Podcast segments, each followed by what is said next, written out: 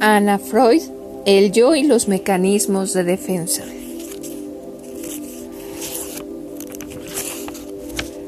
Prefacio de Celes E. Carcamo, Editorial Paidos, Buenos Aires. Cuarta edición, 1965. Prólogo para esta versión. La conducta humana está condicionada por un rico y profundo equipo de tendencias que opera como dinamismo motivador desconocido por el propio individuo. Ello hace del hombre un ser complejo que ha de ser interpretado. Quizás sea esta la afirmación fundamental del psicoanálisis. La razón última de la honda renovación que introdujo en la antropología contemporánea y la que lo ha ubicado en su situación de la escuela más típica de nuestra época y una de las más significativas de todos los tiempos. El psicoanálisis debía, pues, provocar las más variadas reacciones, desde el hostil rechazo hasta la devota exaltación.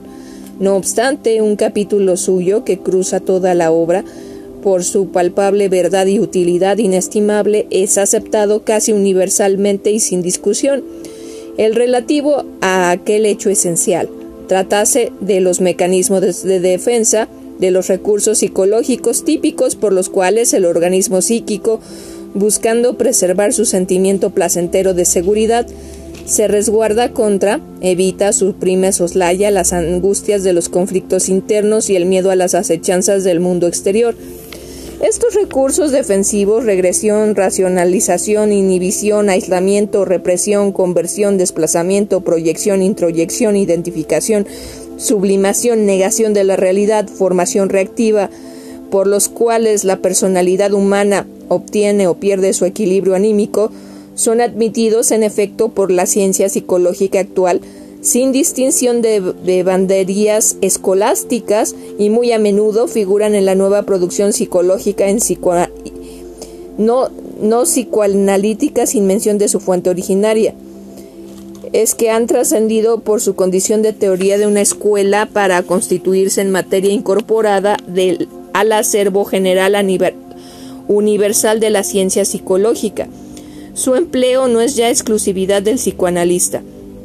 No obstante ello, faltaba en castellano una exposición completa en lo teórico, histórico y sistemático, y en lo práctico de este fundamental aspecto del psicoanálisis indispensable tanto para su cabal dominio cuanto para la comprensión y manejo pedagógico y terapéutico del hombre y del niño, sano y enfermo.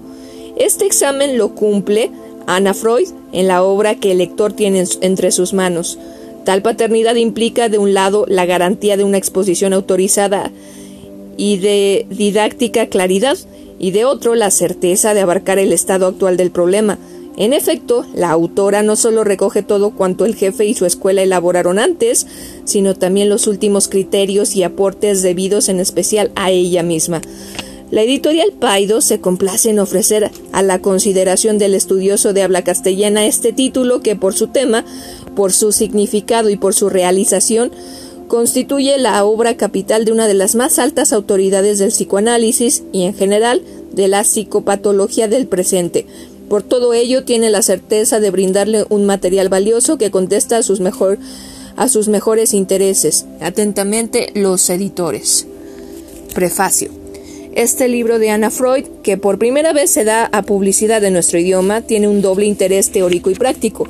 Desde el punto de vista de la teoría psicoanalítica, es el trabajo del de conjunto más completo que se ha realizado sobre el tema y constituye la mejor introducción a la psicología del yo, al estudio de los principios y problemas generales de la conducta y de la técnica del psicoanálisis. Los procesos o mecanismos defensivos son aquellos medios psicológicos que el yo utiliza para solucionar los conflictos que surgen entre las exigencias instintivas y la necesidad de adaptarse al mundo de la realidad, bajo determinadas influencias del ambiente familiar y social. Toda la conducta humana está condicionada dinámicamente configurada por las actividades conscientes y fundamentalmente por las reacciones inconscientes del yo, que es el núcleo organizado en el que se integran funcionalmente los otros sectores del aparato anímico. Su conocimiento es en este sentido imprescindible si se desea adquirir nociones básicas acerca del desarrollo de la personalidad humana y comprender tanto sus manifestaciones normales como patológicas. El psicoanálisis hubo, de construir progresivamente su doctrina sobre los fenómenos psicológicos y elaborar en forma paulatina su propio método de investigación y de terapéutica. El descubrimiento y la utilización de las reacciones defensivas del yo en la teoría y en la práctica psicoanalítica señalan una época decisiva en su desenvolvimiento en la que se modificaron algunas de sus bases doctrinarias y se lograron solucionar muchos problemas difíciles en el dominio de su aplicación técnica. Anna Freud es una figura representativa del psicoanálisis actual. Sus méritos son auténticos y mundialmente reconocidos. Nació en Viena en 1895 y allí ejerció durante años su profesión eh, de pedagoga en una escuela primaria tuvo la inestimable posibilidad de formarse científicamente en el medio mismo donde surgió el psicoanálisis, la Sociedad Psicoanalítica de Viena, fundada y dirigida por Freud y sus colaboradores. Cumplidos los requisitos exigidos, llegó a ser miembro titular y didáctico del instituto, conferenciante y luego presidenta del mismo, desempeñando además el cargo de vicepresidenta de la Sociedad Psicoanalítica de Viena hasta 1938, época en que emigró a Inglaterra a causa de los sucesos bien conocidos de la Segunda Guerra.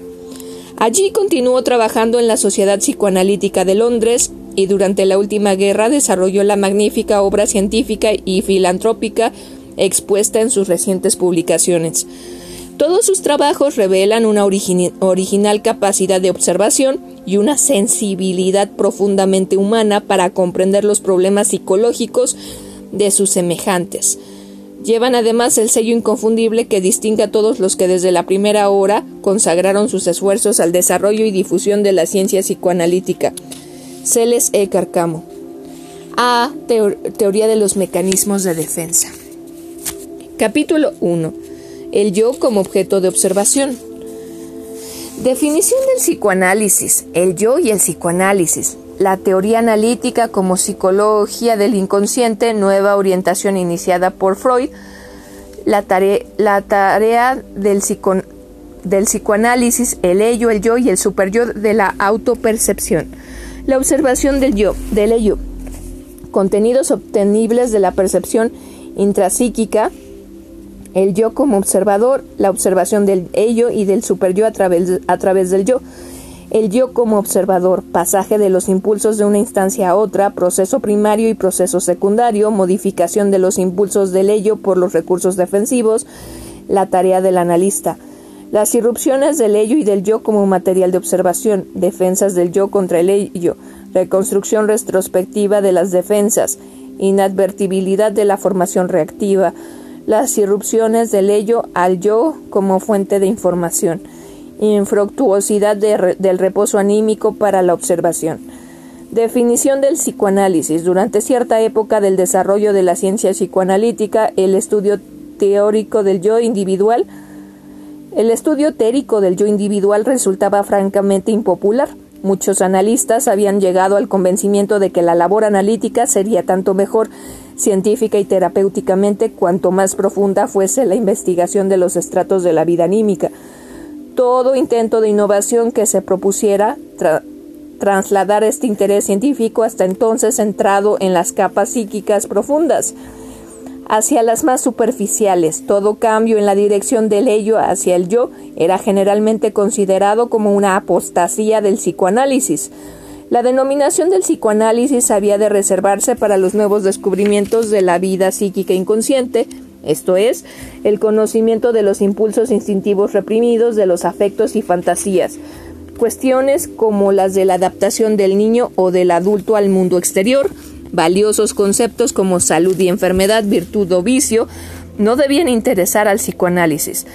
Las fantasías infantiles continuadas en la vida adulta, las vivencias de placer imaginarias y de temor a los castigos que podrían sobrevenir como réplica constituían su objeto exclusivo.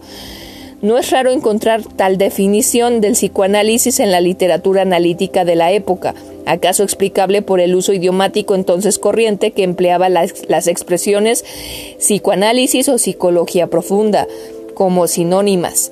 Quizá la historia del psicoanálisis justifique esta costumbre, pues construida sobre base empírica, la teoría psicoanalítica fue ante todo una psicología del inconsciente o según la expresión de la actualidad del ello.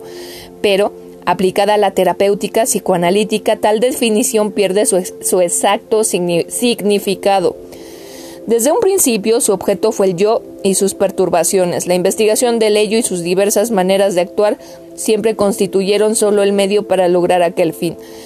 Y este ha sido invariablemente el mismo, la extirpación de estos trastornos y el restablecimiento de la integridad del yo.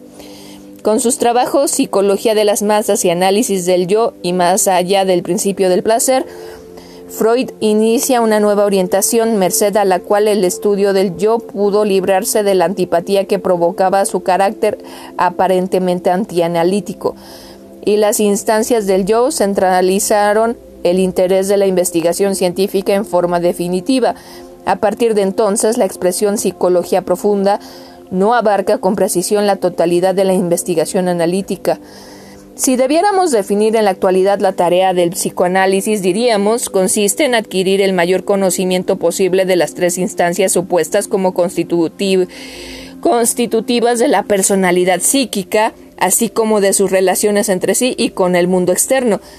En lo tocante al yo entraña el estudio de sus contenidos, sus límites y funciones y la historia de sus relaciones con el mundo exterior, con el ello y el superyo, bajo cuyas influencias se ha formado, en relación con, eh, con el ello implica la descripción de los instintos, los contenidos del ello y el estudio de sus transformaciones. El ello, el yo y el superyo en la autopercepción. Es sabido que las tres instancias psíquicas difieren grandemente de, en su accesibilidad a la observación. El conocimiento del ello del sistema antes llamado inconsciente solo puede adquirirse a merced de los derivados que pasan a los sistemas preconsciente y consciente. Cuando en el ello domina un estado de calma y satisfacción, cuando ningún impulso instintivo tiene motivo para invadir el yo en busca de gratificación y producir allí sentimientos de tensión y displacer, carecemos de toda posibilidad de conocer sus contenidos.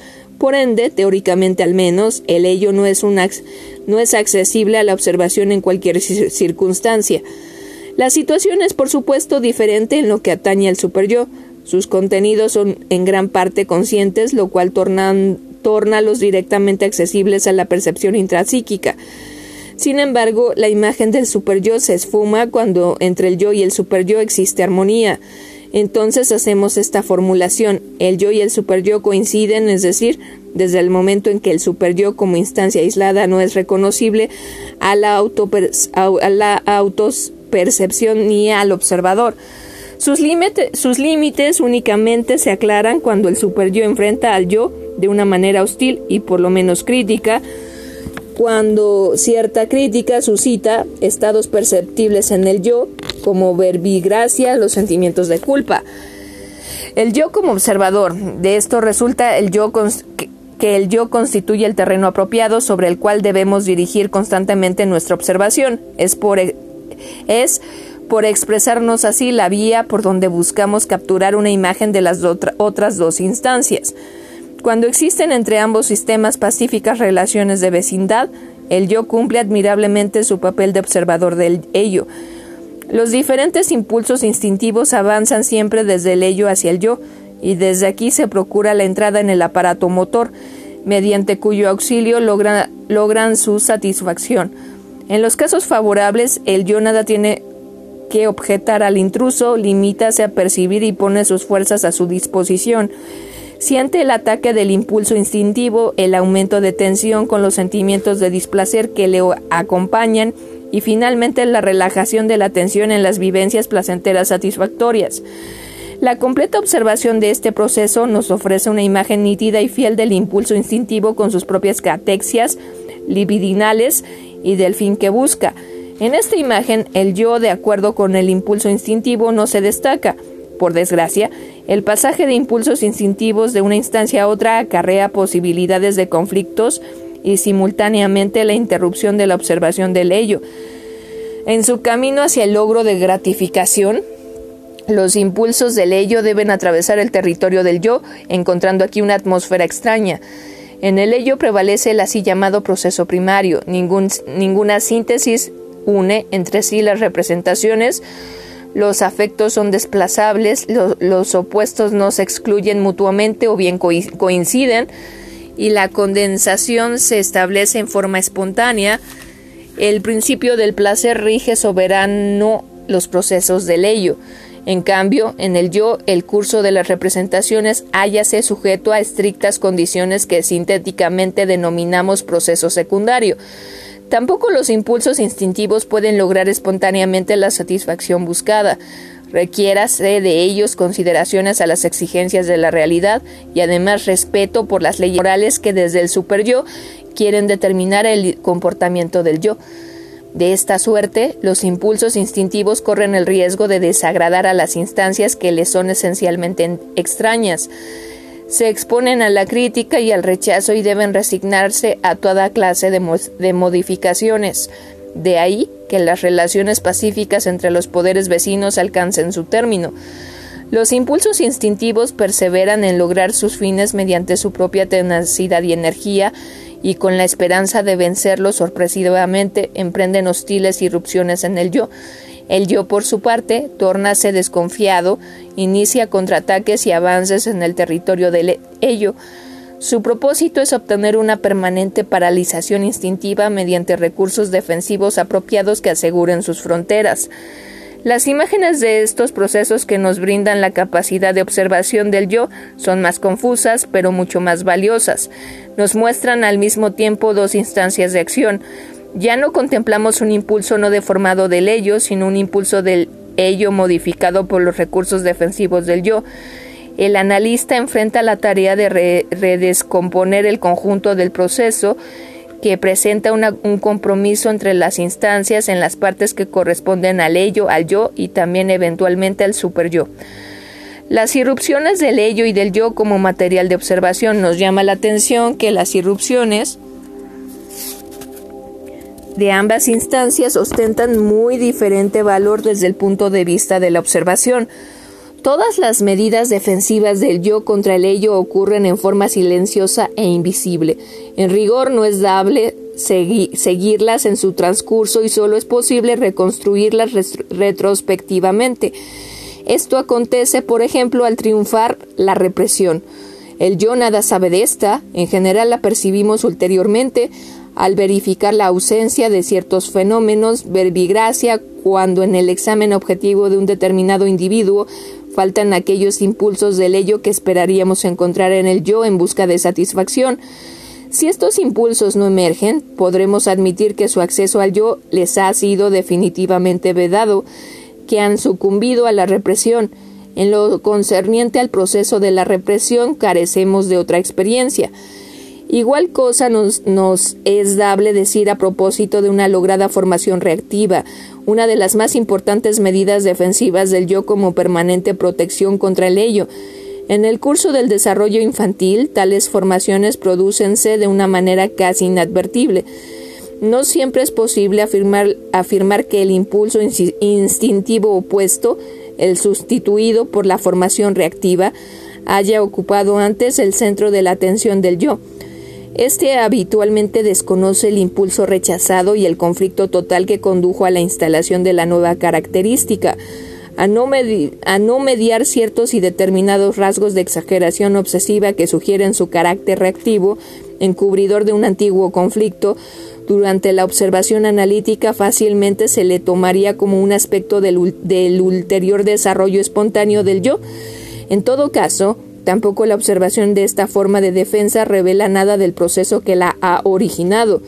Podemos comprobar que, hasta este punto, la totalidad de, las informaciones de importancia nos han sido suministradas por el estudio de las irrupciones del lado opuesto, del ello al yo, así como la represión instaurada con éxito en es oscura, en el movimiento inverso resultante transparente, cuando el material reprimido retorna, según se observa en las neurosis. Aquí nos es posible seguir gradualmente el conflicto entre el impulso instintivo y la defensa del yo. Similarmente, el mecanismo de la formación reactiva es susceptible de mejor estudio cuando se halla en desintegración. En tales casos, el avance del ello estriba en un refuerzo de la carga catexia libidinal del primitivo impulso instintivo que se ocultaba tras la formación reactiva. El impulso fuerza así el paso hacia la conciencia y por algún tiempo el impulso, instinto y la formación reactiva son visibles en el yo, uno junto a la otra. Tal situación, sobremanera favorable a la observación analítica, dura solo unos instantes, esto a causa de otra función del yo, la tendencia a la síntesis. Entre los derivados del ello y la actividad del yo nace entonces un nuevo conflicto, en el que se habrá de decidir cuál entre, ambas, ah, cuál entre ambos será el vencedor o qué compromiso se establecerá entre ellos. Si merced a un esfuerzo de sus cargas de energía defensiva, el yo triunfa, la fuerza invasora del ello sucumbe y el reposo anímico se restituye, creándose así una situación infructuosa para la observación.